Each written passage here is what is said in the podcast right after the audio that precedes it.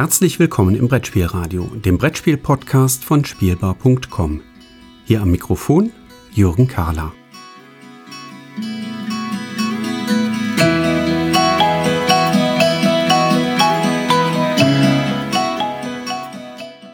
Herzlich willkommen zu einer neuen Episode rund um Kinderspiele. Und diesmal gibt es ein Malspiel, ein Schnipsspiel und ein Klatschspiel. So könnte man die drei, die heute in der Episode vorkommen, beschreiben. Und ich starte mal mit dem Malspiel. Das Malspiel, was ich gerne vorstellen möchte, ist Speed Colors. Speed Colors hat sich Erwan Morin ausgedacht und ist bei Game Factory erschienen. Ist ein Spiel für Mitspieler ab fünf Jahren. Man kann das von zwei bis fünf Mitspielern gut spielen und es dauert ungefähr eine Viertelstunde, das zu spielen. Ja, und bei Speed Colors geht es darum, dass wir gerne Punkte einsammeln wollen, weil wir uns richtig gut merken können, wie die Farben auf Spielkarten verteilt sind. Denn diese Spielkarten, die haben einen Kniff, die sind auf der einen Seite bunt und außerdem haben die farbigen Felder jeweils eine schwarze Umrahmung. Also man hat zum Beispiel da eine, was nehmen wir, eine Rakete abgebildet. Diese Rakete besteht aus sechs farbigen Feldern. Die hat vielleicht eine rote Spitze, dann kommt ein grüner Bauch, die hat einen blauen Flügel und einen lilafarbenen Flügel und einen orangen Fuß und einen, ich weiß nicht mehr, welche Farbe ich noch übrig habe, grünen Fuß, glaube ich. Ähm, und auf der Rückseite ist die gleiche Rakete abgebildet, aber ohne die farbigen Felder. Und unsere Aufgabe ist es, die Rakete so farbig auszumalen, wie sie eben auf der Rückseite abgebildet ist. Das heißt, das Spiel funktioniert so, wir bekommen reihum äh, jeder eine Karte zugeteilt, die legen wir mit der Schwarz-Weiß-Seite vor uns auf den Tisch. Wenn alle eine Karte vor sich liegen haben, dann kommt ein Kommando, dann dürfen wir alle unsere Karte umdrehen, sehen dort das gleiche Bild jetzt in bunt und müssen uns möglichst gut merken, in welcher Farbverteilung denn da jetzt die Felder vorkommen. Das dürfen wir uns so lange anschauen, wie wir möchten. Irgendwann müssen wir dann die Karte wieder zurückdrehen und müssten jetzt anfangen, die Karte auszumalen. Wir müssen uns also gut merken, wie die Farben verteilt sind und welches Feld ähm, auf der Karte in welcher Farbe angemalt ist. Der Kniff kommt dadurch rein, dass wir alle einen gemeinsamen Spiele-Stift-Vorrat haben. Das heißt, in der Mitte des Tisches liegt der gelbe Stift, der grüne Stift, der blaue Stift, der lila Stift, der orangefarbene Stift, der gelbe Stift. Ja, ich habe das waren sie alle. Ähm, und wir wollen natürlich jetzt alle auf diese Stifte gleichzeitig zugreifen. Das heißt, äh, wenn jemand den roten Stift schon hat, dann kann ich halt nicht in Rot malen. Dann muss ich mir eben im Kopf merken, so, okay, vorne die Spitze der Rakete, die muss ich rot ausmalen, aber der Stift ist jetzt gerade nicht da, jetzt muss ich erstmal mit einem anderen ausmalen. Äh, da kommt also so ein bisschen Hektik rein. Und äh, das geht so lange, bis eben einer seine Karte komplett ausgemalt hat und dann entsprechend laut Stopp ruft. Dann dürfen alle Spieler, die jetzt noch einen Stift in der Hand haben, mit dem Stift noch ihr Feld zu Ende ausmalen. Ähm, und dann ist aber auch Schluss. Also man darf dann nicht noch seine Karte weitermalen. Es kommt also auch äh, neben diesem, äh, ja, ich muss mich gut erinnern, was denn auf der Karte abgebildet war, dieser Memo-Charakter kommt eben noch hinzu, dass ich möglichst schnell malen muss. Außerdem muss ich möglichst ordentlich malen. Denn die farbig ausgefüllten Felder gelten wirklich nur dann, wenn ich zum einen nicht über den Rand male, wenn ich zum anderen nicht irgendwo noch ein weißes Fleckchen in meinem eigentlich farbig äh, auszumalenden Feld übrig habe, äh, wenn ich also ordentlich ausgemalt habe. Ich habe also drei Herausforderungen auf einmal. Ich muss mir was merken, ich muss schnell malen und ich muss ordentlich malen. Und das macht einfach wahnsinnig viel Spaß. Man kriegt dann bei der Auswertung zwei Punkte für jede korrekt ausgemalte Fläche. Das heißt, wenn ich die rote Spitze der Rakete wirklich rot angemalt habe und da ist auch kein weißer Rest mehr übrig und ich habe auch nicht über den Rand hinaus gemalt, dann bekomme ich da zwei Punkte für. Ich bekomme einen Punkt, falls ich die Spitze versehentlich in lila ausgemalt habe, das aber ordentlich gemacht habe. Ja, also nicht über den Rand und kein weißer Fleck mehr übrig ist, dann kriege ich wenigstens einen Trostpunkt. Ähm, und ich bekomme keinen Punkt, wenn ich nicht ordentlich gemalt habe. Das heißt, da wird man dann am härtesten bestraft. Übrigens, jetzt könnte man ja pfiffig sein und sagen, ah, ich mal das ganze Feld in lila aus. Ich habe einmal den lila Stift, dann male ich die ganze Karte ganz schnell in lila aus und rufe Stopp. Dann kriege ich ja überall äh, einen Punkt. Nein, da ist natürlich ein Riegel vorgeschoben. Man bekommt dann nur einen Punkt für eines der lilafarbenen Felder und eben nicht für alle, die man dann in lila ausgemalt hätte. Also ähm, auch kluge Kinder können das Spiel hier tatsächlich nicht knacken. Ja, und diese Punkte, die man bekommt, die malt man auf einer Punktekarte aus. Da gibt's auch wieder eine Vorder- und Rückseite. Auf der einen Seite ist eine Schlange mit ganz vielen ähm, ja, Feldern auf dem Bauch, wo ich dann jedes Feld äh, auch durchaus in einer bunten Farbe ausmalen kann. Quasi jeder Punkt ein Feld. Oder ich kann die schwarz-weiße Rückseite nehmen. Da sind ganz viele Blumen abgebildet und dann kann ich eben die Blumen als Punkte farbig ausmalen. Und eigentlich endet das Spiel, nachdem wir vier Karten gespielt haben. Also nachdem jeder viermal gemalt hat, endet das Spiel eigentlich und dann gewinnt derjenige, der die meisten Punkte erzielt hat. Und äh, da muss ich zugeben, das spielen wir meistens anders, weil die Kinder sich das anders wünschen. Wir spielen nämlich meistens so lange, bis entweder alle Blumenpunkte ausgemalt sind oder alle Schlangen ausgemalt sind. Und derjenige, der das als erstes schafft, der hat dann gewonnen. Und ja, das nimmt eigentlich schon die Wertung vorneweg das gefällt den Kindern einfach unheimlich gut. Die Kinder mögen das, dieser Memory-Charakter, da wissen sie ganz genau, sie sind besser als die Eltern. Ähm, also gucken die Eltern länger sich die Karte an, um sich die Farben zu malen, äh, zu merken. Da malen die Kinder schon längst auf ihrer Karte die schwarz-weiße Rückseite aus. Aber die Erwachsenen haben eben die Chance dann aufzuholen, weil sie eben doch etwas schneller malen können und etwas sauberer gewohnt sind zu malen. Das heißt, die Kinder haben dann, entwickeln dabei wirklich den Ehrgeiz, so, ah, ich muss jetzt wirklich ganz ordentlich malen, ich darf nicht über den Rand kommen. Das motiviert die Kinder tatsächlich, das dann zu tun und das Ganze auch noch auf ähm, Geschwindigkeit zu machen. Das ist wirklich gut ausbalanciert, so dass es auch prima funktioniert mit Erwachsenen gegen Kinder. Ähm, das äh, kriegt von mir von daher an dieser Stelle hier wirklich zwei Daumen nach oben. Das war Speed Colors von Erwan Morin, erschienen bei Game Factory. Für Kinder ab fünf Jahren und die Erwachsenen, die da mitspielen möchten, zwei bis fünf Spieler. Und es dauert ungefähr eine Viertelstunde, wenn man ähm, so spielt, wie wir das tun, dass wir ähm, den, äh, die ganze Punktekarte ausfüllen.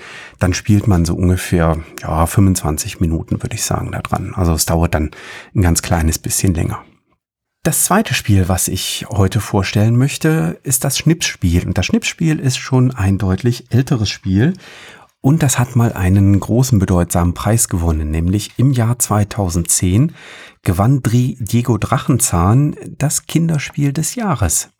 Und Diego Drachenzahn ist bei Haber erschienen. Erdacht hat sich das Manfred Ludwig und das ist ein Spiel ebenfalls ab fünf Jahren für zwei bis vier Spieler, was ebenfalls so eine knappe Viertelstunde dauert. Und das Schnippspiel hat hier eine ganz tolle Herausforderung, denn im Schachtelboden finden wir eine schräge Ebene. Und oben an der schrägen Ebene können wir drei Kugeln in Vertiefungen reinlegen. Und diese drei Kugeln sollen wir jetzt die schiefe Ebene herunterschnipsen. Und unten am Ende der schiefen Ebene sind sechs Zielfelder. Und wir bekommen jedes Mal, wenn wir dran sind mit Schnipsen, eine, ein kleines Kärtchen, das ziehen wir, so ein Pappplättchen. Da steht drauf, in welches der sechs Zielfelder wir anstreben reinzuschnipsen. Das heißt, man muss dann wirklich versuchen, möglichst genau die schräge Ebene auszunutzen, so dass die Kugel genau eben in die, in das angestrebte Zielfeld entsprechend reinrollt. Wenn ich Kugeln reinbringe in das Zielfeld, dann bringt mir jede Kugel, die richtig im richtigen Zielfeld gelandet ist, einen Punkt. Den darf ich mir auf der Punkteleiste gut schreiben, aber vorher kriegen die anderen Spieler noch Punkte. Denn jeder andere Spieler, der jetzt gerade nicht mit Schnipsen an der Reihe war, ist trotzdem beim Spiel beteiligt. Denn man guckt dann als nicht gerade aktiver Spieler darauf, wo schnipst der andere denn wohl gerade hin. Und darf dann ein Tippkärtchen abgeben also das legt man verdeckt vor sich und wenn alle ein verdecktes Tippkärtchen abgegeben haben, dann decken wir das gemeinsam auf. Und der aktive Spieler deckt dann auch sein Plättchen auf mit der Zielvorgabe, wo er eigentlich hinschnipsen sollte. Und jeder, der dann richtig geraten hat, also das richtige Zielplättchen auch wirklich äh, vermutet hat, der bekommt ebenfalls noch einen Punkt. Also man ist hier die ganze Zeit dabei. Die Kinder gucken auch immer ganz genau, wo schnipst denn jetzt wer gerade hin und welches Ziel versucht man eigentlich zu erreichen. Wenn dann jemand schnipst und ah, macht dann einen säuerlichen Gesichtsausdruck, dann weiß man ganz genau, ah, da wollte er jetzt eigentlich nicht hin oder er hat geblufft. Denn auch das kriegen die Kinder ganz schnell raus, dass man da ja blöffen kann. Man schnipst da hin und dann sagt man, ah Mist.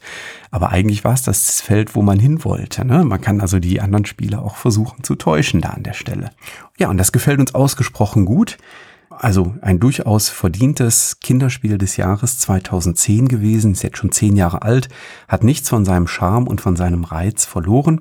Wir spielen das äh, ungefähr eine Viertelstunde lang, bis jeder Spieler dreimal schnipsen durfte. Ähm, und die anderen dürfen dann entsprechend eben äh, so viele Tipps abgeben. Und dann endet das Spiel. Also auch da wirklich ein richtig schönes Kinderspiel, was man auch heutzutage nach zehn Jahren nach dem Sieg noch prima empfehlen kann. Und das dritte Spiel, was ich heute vorstellen möchte, ist das Klatschspiel. Klatschspiel allerdings nicht mit den Händen, sondern bei Superfly. Das ist bei Loki erschienen, ist für Kinder ab sechs Jahre und auch die Eltern, denn das macht auch den Erwachsenen durchaus Spaß, da mitzuspielen. Das hat sich ausgedacht äh, die Anja Dreier-Brückner zusammen mit äh, Thomas Brückner. Und es ist für drei bis fünf Spieler und dauert etwas länger, ähm, circa 20 Minuten, also etwas länger als die beiden vorher genannten Spiele. Circa 20 Minuten. Und bei Superfly geht es darum, dass wir quasi, ja, Set Collection würden wir Erwachsenen das wohl nennen. Ähm, wir wollen Spielkarten einsammeln. Und zwar wollen wir Spielkarten einsammeln. Äh, die Runde endet immer, wenn einer von uns fünf Spielkarten eingesammelt hat. Und unser Ziel ist es, Spielkarten einzusammeln, die entweder alle die gleiche Farbe haben oder die alle die gleiche Zahl haben. Oder wir möchten Spielkarten einsammeln, und das ist die dritte Möglichkeit und für Kinder die schwierigste tatsächlich, die alle unterschiedliche Zahlen und unterschiedliche Farben haben. Also das sind die Möglichkeiten, die wir haben. Wir starten immer schon mit einer Spielkarte, die wir auf der Hand haben. Und jetzt kommt das entscheidende Moment oder das entscheidende Element dieses Spiels hinzu. Wir bekommen nämlich Fliegenklatschen in die Hand. Und mit diesen Fliegenklatschen dürfen wir auf Spielkarten draufhauen. Ja, wir dürfen da drauf klatschen ähm, die in der Tischmitte ausliegen und dort liegt immer eine Spielkarte weniger als Mitspieler mit dabei sind. Das heißt, wir werden immer mindestens oder im Regelfall werden wir einen Konflikt immer erleben. Es gibt auch die Möglichkeit tatsächlich zu passen, also gar keine Spielkarte, die da in der Mitte des Tischs liegt, äh, haben zu wollen. Dann klatscht man nicht mit seiner Spielkarte drauf, aber im Regelfall sammelt man Karten ein. Und da kann man auch, oder da wird es im Regelfall eben passieren, dass dann auch mehrere Spieler auf die gleiche Karte draufklatschen. Und deswegen brauchen wir einen Mechanismus, um das auszulösen. Äh, und eben zu bestimmen, wer darf denn jetzt die Spielkarte bekommen. Langweilig wäre, wenn es dann darum ginge, wer hat als erstes da drauf geklatscht, also wessen Spiegenklatsche ist ganz weit unten. Nein, das ist hier viel, viel pfiffiger ausgewertet oder aufgelöst. Nämlich bei den Fliegenklatschen, da ist so eine kleine Kuppel, eine transparente Kuppel aus Kunststoff drauf montiert und unter dieser Kuppel liegt ein Würfel. Und dieser Würfel bestimmt tatsächlich, wer denn jetzt eine Karte bekommt, wenn mehrere Fliegenklatschen auf einer bestimmten Karte drauf liegen. Also es wird dann geschaut und auf welcher Fliegenklatsche bei einem Putt quasi äh, liegt der äh, höchste Würfel. Man muss die Fliegenklatsche von daher immer so schlagen, dass der Würfel auch sich tatsächlich dreht. Man darf den also nicht irgendwie vorher so auf eine 6 äh, wackeln und dann die Fliegenklatsche ganz vorsichtig drauflegen. Nein, ich muss wirklich drauf klatschen, so dass der Würfel sich bewegt. Und wenn mehrere Fliegenklatschen auf einer Karte sind, dann bekommt derjenige die Karte, der den höchsten Würfel unter seiner transparenten Kuppel drunter hat. Und wenn auch da wieder ein Putt besteht, dann bekommt eben keiner die Karte. Allerdings müssen dann die Spieler ihre Handkarten tauschen. Und das ist nochmal ein ganz pfiffiges Moment, was dann auch nochmal so ein großes Hallo mit in die Runde reinbringt, weil dann wirklich so nochmal Chaos, so, oh, jetzt kriege ich plötzlich deine Handkarten und muss was ganz anderes mir zusammensammeln. Die Runde endet dann, wie gesagt, wenn ein Spieler ähm, fünf Karten auf der Hand hat, dann sagt er das entsprechend an. Die anderen Spieler, die dann noch keine fünf Karten auf der Hand haben, und zwar auch nur die, Die dürfen dann noch eine Runde weiterspielen und dann endet die entsprechende Runde. Derjenige, der dann die Sammlung zusammen hat, die aus den meisten Karten sich zusammenbildet. Ja, also wenn ich es geschafft habe, fünf Grüne zu sammeln und kein anderer hat fünf gleichfarbige oder fünf gleiche Zahlen oder fünf, die komplett unterschiedlich sind in Zahl und in Farbe, dann bekomme ich einen Fliegenfängerchip und das Spiel endet, wenn einer der Spieler seinen dritten Fliegenfängerchip eingesammelt hat und das ist dann der Gesamtsieger. Ja, und dieses Klatschspiel Superfly, wie gesagt, ausgedacht von Anja Dreier-Brückner und Thomas Brückner, erschienen bei Loki für drei bis fünf Spieler, knapp 20 Minuten Spielzeit, hat uns auch wirklich gut gefallen. Ich muss zugeben, die Grafik ist ein ganz kleines bisschen gewöhnungsbedürftig, aber den Kindern gefällt sie unheimlich gut. Also es ist eine sehr ja, sehr verspielte Comic-Grafik, so ein bisschen in Richtung, ja, so ein, so ein ganz kleines bisschen geht es in Richtung Anime, würde ich sagen. So ein ganz kleiner Anhauch äh, ist da gegeben. Also ist sehr speziell, fällt auch äh, daher im Regal gut auf und ist ein Spiel, was wir ebenfalls durchaus empfehlen können. Ja, und insofern war das jetzt nochmal eine Kinderspiel-Episode mit drei wirklich richtig schönen Kinderspielen, an denen auch die Erwachsenen immer Spaß haben. Nämlich als erstes hatten wir Speed Colors, erschienen bei Game Factory. Als zweites hatten wir Diego Drachenzahn, erschienen bei Haber. Das war mal Spiel des Jahres 2010. Und als letztes hatten wir Superfly, was bei Loki erschienen ist. Ja, dann sage ich Dankeschön für die Aufmerksamkeit und ich freue mich schon auf die nächste Runde Kinderspiele am 5. September. Bis dahin, tschüss!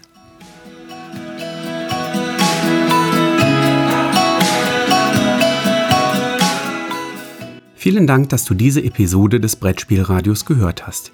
Falls du dich mit mir austauschen möchtest, dann findest du mich auf Twitter unter @spielbar_com. Außerdem gibt es eine tolle Community rund um das Beeple Brettspiel Blogger Netzwerk.